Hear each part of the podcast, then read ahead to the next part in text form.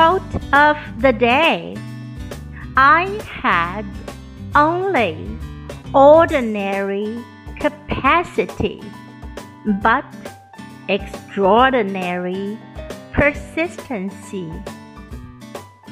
By Maria Mitchell。我的能力很平凡，但却有非凡的毅力。 I had only ordinary capacity but extraordinary persistency.